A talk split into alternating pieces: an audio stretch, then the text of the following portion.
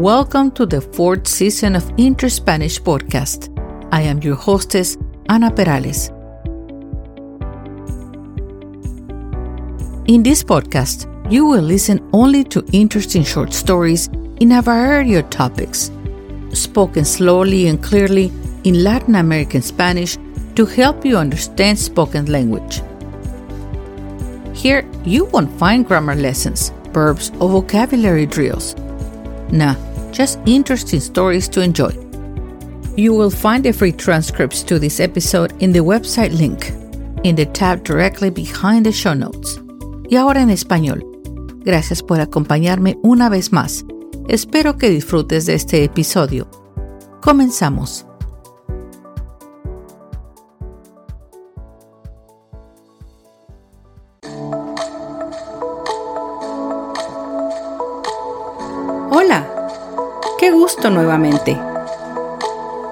Hoy vamos a caminar y dar un paseo sobre las calles del centro histórico de la capital de México. Mi ciudad natal, donde pasé una niñez inolvidable. Ponte unos zapatos cómodos y vamos, acompáñame. Caminar es la mejor manera de recorrer el centro, como lo llamamos sus habitantes, y es aquí donde existen varias rutas para transitar las calles, donde se puede apreciar muchos atractivos culturales y turísticos.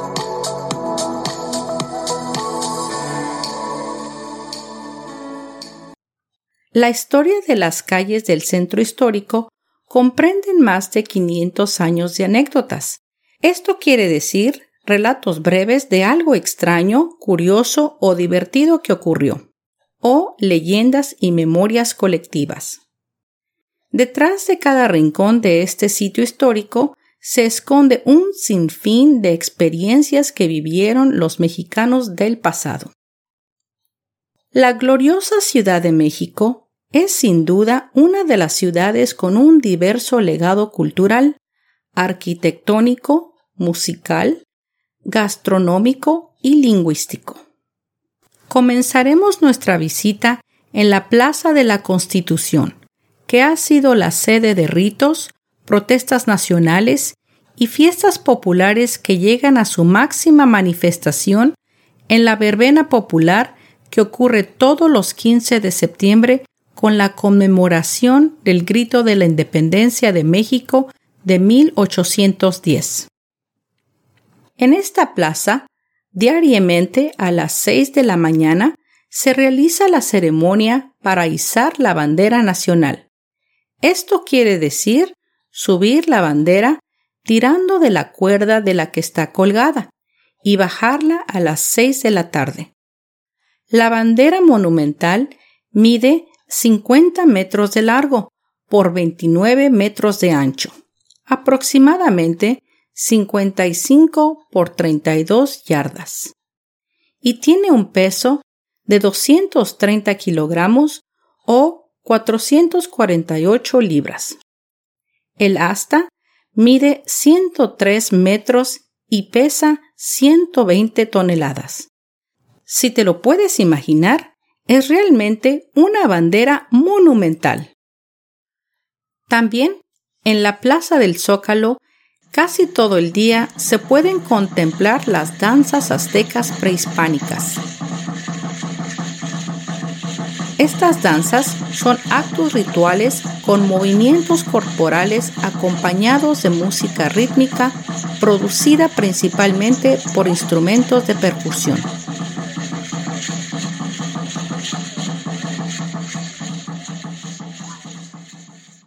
El zócalo está rodeado por algunos de los edificios más imponentes. En su lado oriente, el Palacio Nacional, edificado en el sitio donde estuviera el Palacio de Moctezuma. Al norte, la Catedral y el Sagrario. Al sur, hay dos edificios gemelos. El antiguo edificio del ayuntamiento, construido en el siglo XV y modificado en el XVIII. Hoy es la sede del gobierno del Distrito Federal. En el costado poniente de la catedral está el edificio del Monte de Piedad, del siglo XVII. A su vez, el Palacio Nacional tiene a su costado sur al edificio de la Suprema Corte de Justicia con murales de José Clemente Orozco. La Plaza de la Constitución tiene su origen en la explanada de la Ciudad de México Tenochtitlán. Actualmente es conocida como el Zócalo. Esto se debe a que en 1844 se construyó en el centro de la plaza una base o zócalo para colocar sobre él un monumento a la independencia. Sin embargo, nunca fue construido, y al correr de los años surgieron expresiones como vamos al zócalo, y así se comenzó a confundir el nombre del basamento con el de la plaza.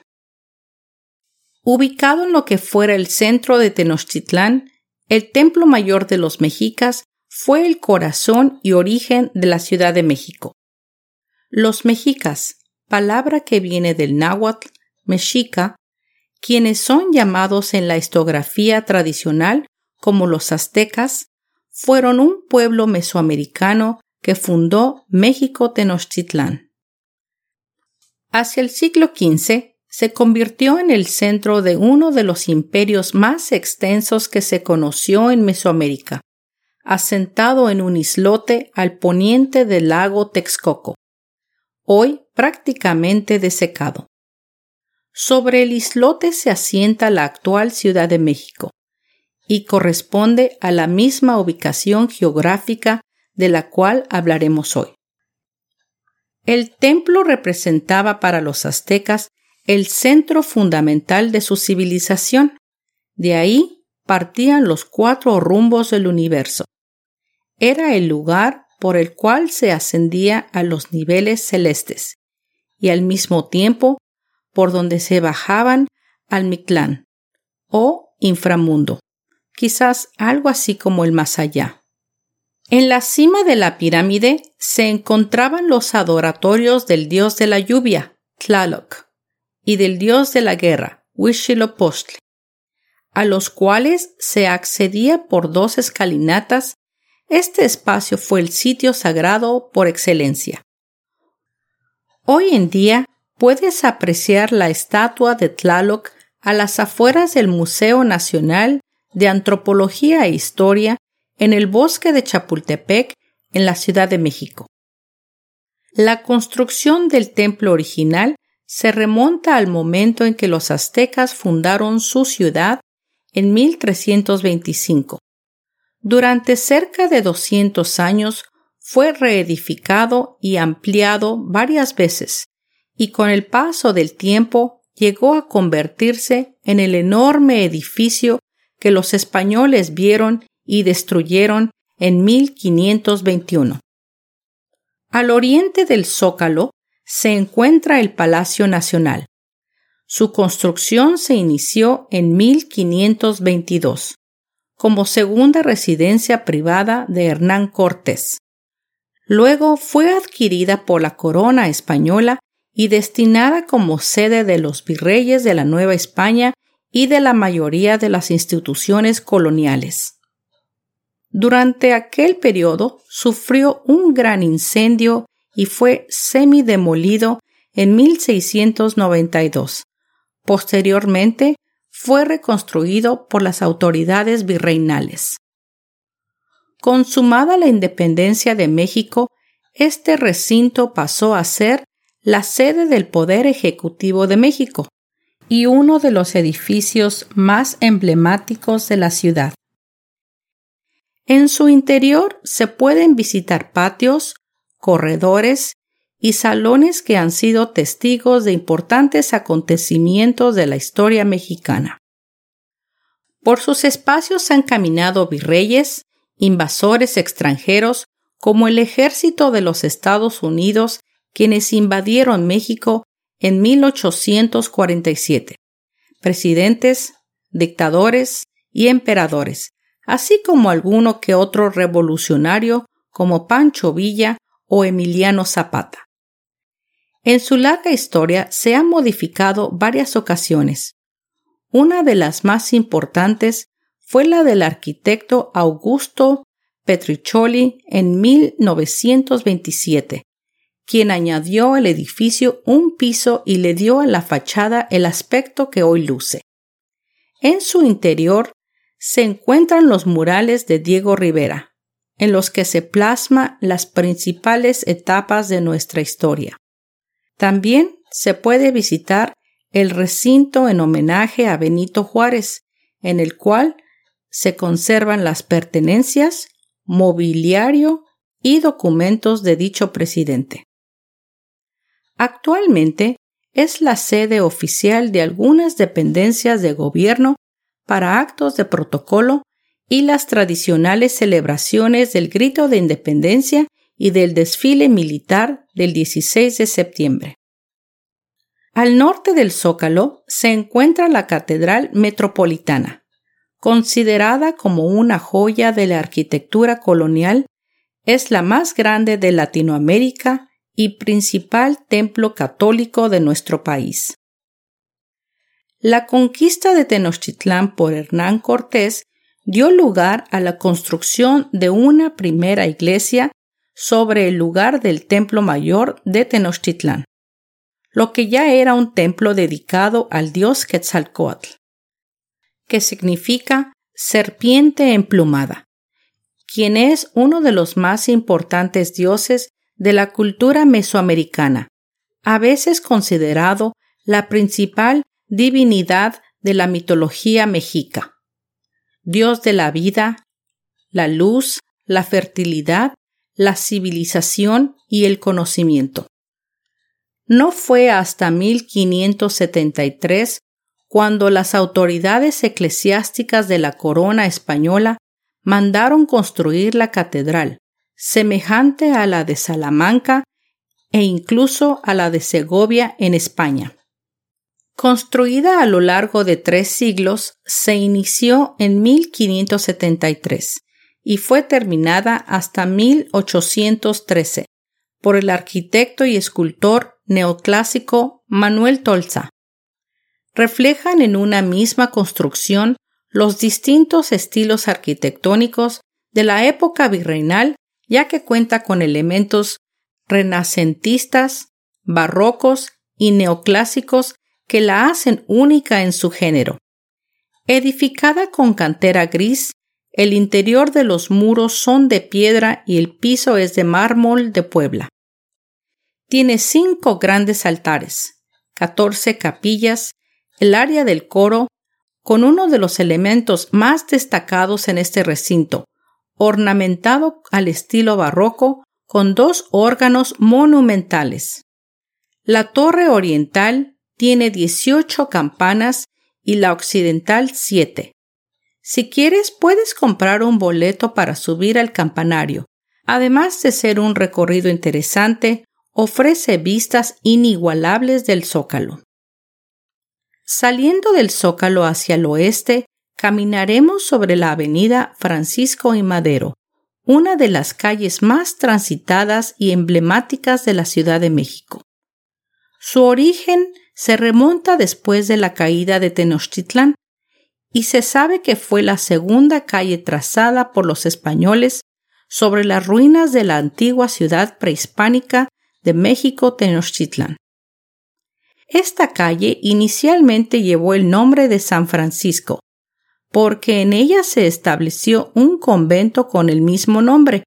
Posteriormente se conoció como la Profesa y más adelante se le llamó Plateros. Su nombre actual fue otorgado por el reconocido Francisco Villa en 1914 para honrar a Francisco y Madero, quien había sido asesinado un año antes. La ubicación privilegiada de la calle fue elegida para levantar suntuosos palacios como residencias aristocráticas, y a lo largo de los siglos han permanecido algunas de las más notables construcciones coloniales. Sobre esta calle se encuentran hermosos edificios como la Casa de los Azulejos, Palacio de Iturbide, Museo del Estanquillo y varios centros joyeros. Desde el año 2010, esta calle se convirtió en un corredor 100% peatonal. Esto quiere decir que no transitan vehículos. Hoy es un corredor turístico por excelencia y es la ventana perfecta para el lente fotográfico del visitante nacional y extranjero. Su recorrido desde la Plaza de la Constitución hasta el eje central es el mosaico ideal de majestuosas fotografías, imágenes de fachadas, talento ambulante y rostros de hombres, mujeres y pequeños que dejan observar la identidad de quienes habitan en la ciudad más importante de México. Uno de los edificios más espectaculares sobre la Avenida Madero es la Casa de los Azulejos.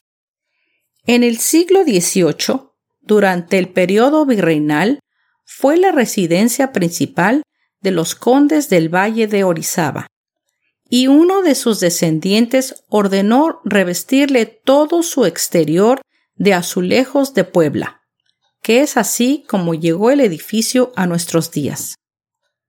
Sigamos nuestra caminata y al llegar a la esquina del eje central Lázaro Cárdenas y calle Francisco y Madero, en el centro histórico, se encuentra ubicada la Torre Latinoamericana, uno de los edificios más emblemáticos de la Ciudad de México.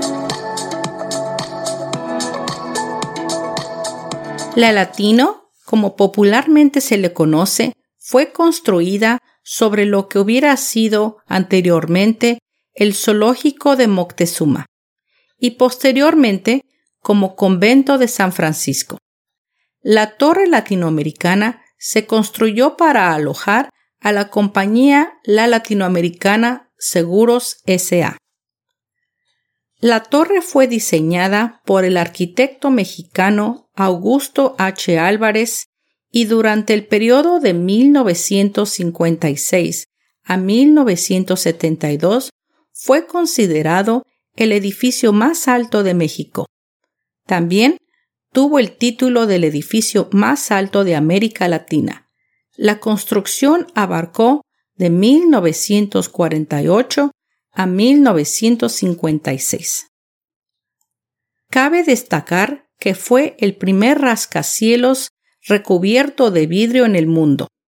Al concluirse, se encontró en el tercer lugar de la lista de los edificios más altos del mundo con sus 166 metros de altura.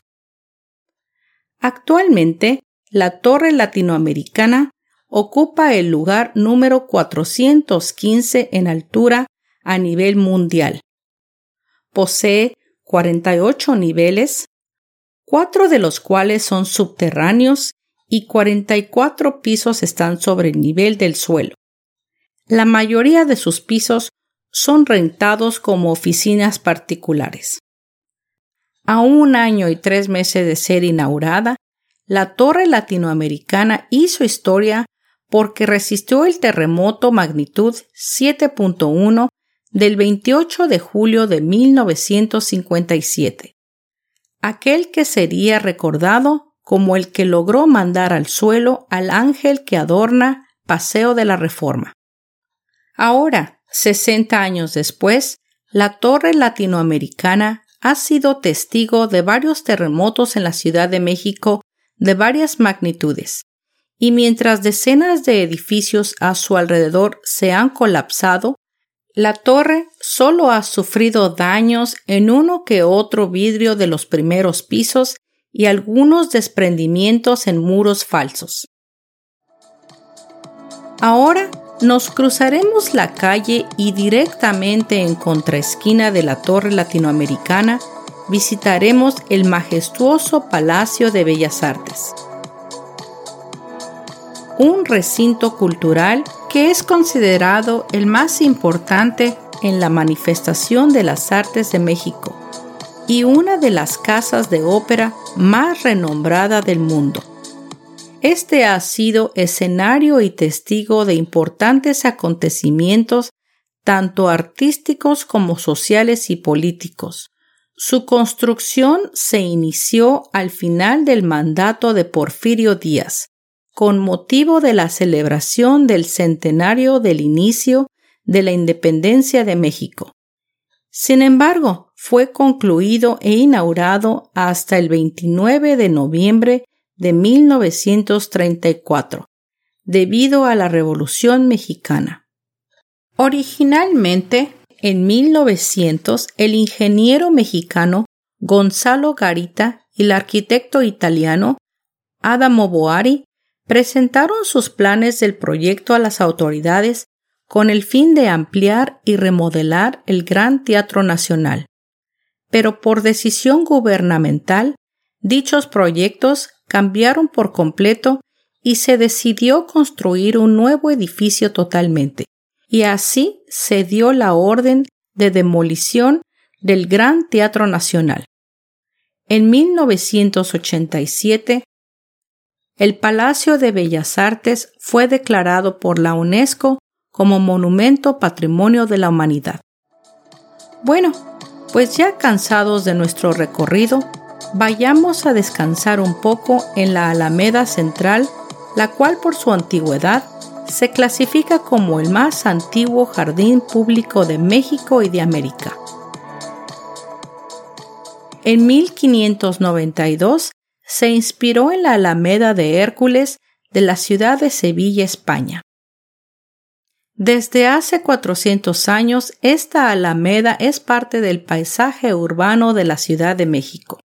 Cuando la ciudad se comenzaba a trazar en el siglo XVI, durante la época colonial, el virrey Luis de Velasco ordenó crear un parque para darle belleza a la ciudad y que al mismo tiempo sirviera de lugar de recreo para los habitantes de la capital de la Nueva España.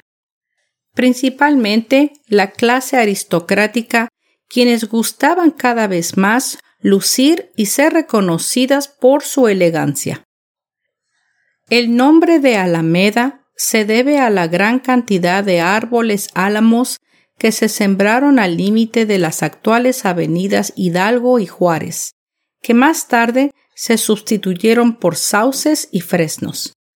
Después de un periodo de decadencia y descuido, Felipe V solicitó que se construyeran varias fuentes, así como la siembra de nuevos árboles.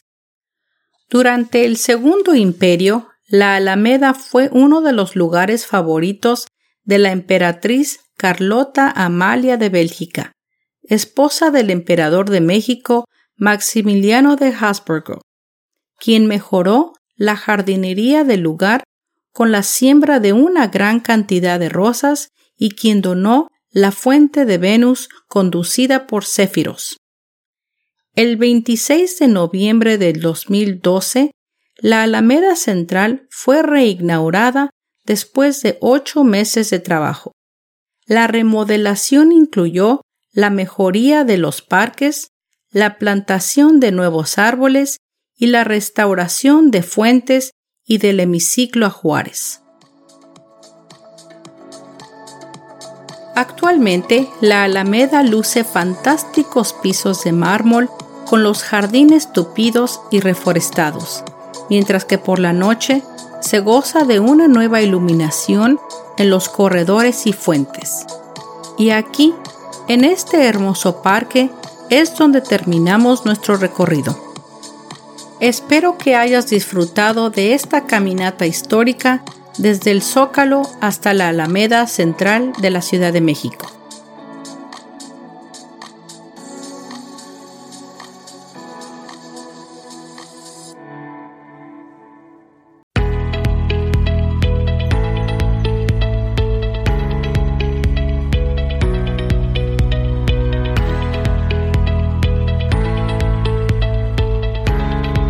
Llegado al final de este episodio y quiero agradecerte el que me hayas prestado tu atención y escuchado hasta el final.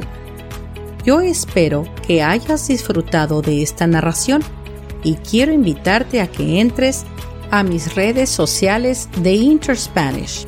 Ahí encontrarás más información y algunas fotos sobre los episodios. También puedes comentar, hacer preguntas y comunicarte conmigo.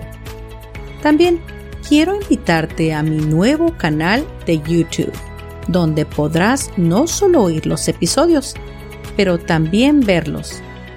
Son como una especie de mini documentales. Son pocos, pues voy empezando, pero creo que te van a fascinar. Suscríbete, hazle like y comenta y dime qué piensas para que pueda mejorar el canal. Yo te lo voy a agradecer. Si gustas, también me puedes enviar un correo electrónico a interspanishpodcast@gmail.com. Espero me acompañes al próximo episodio de Interspanish. Hasta pronto.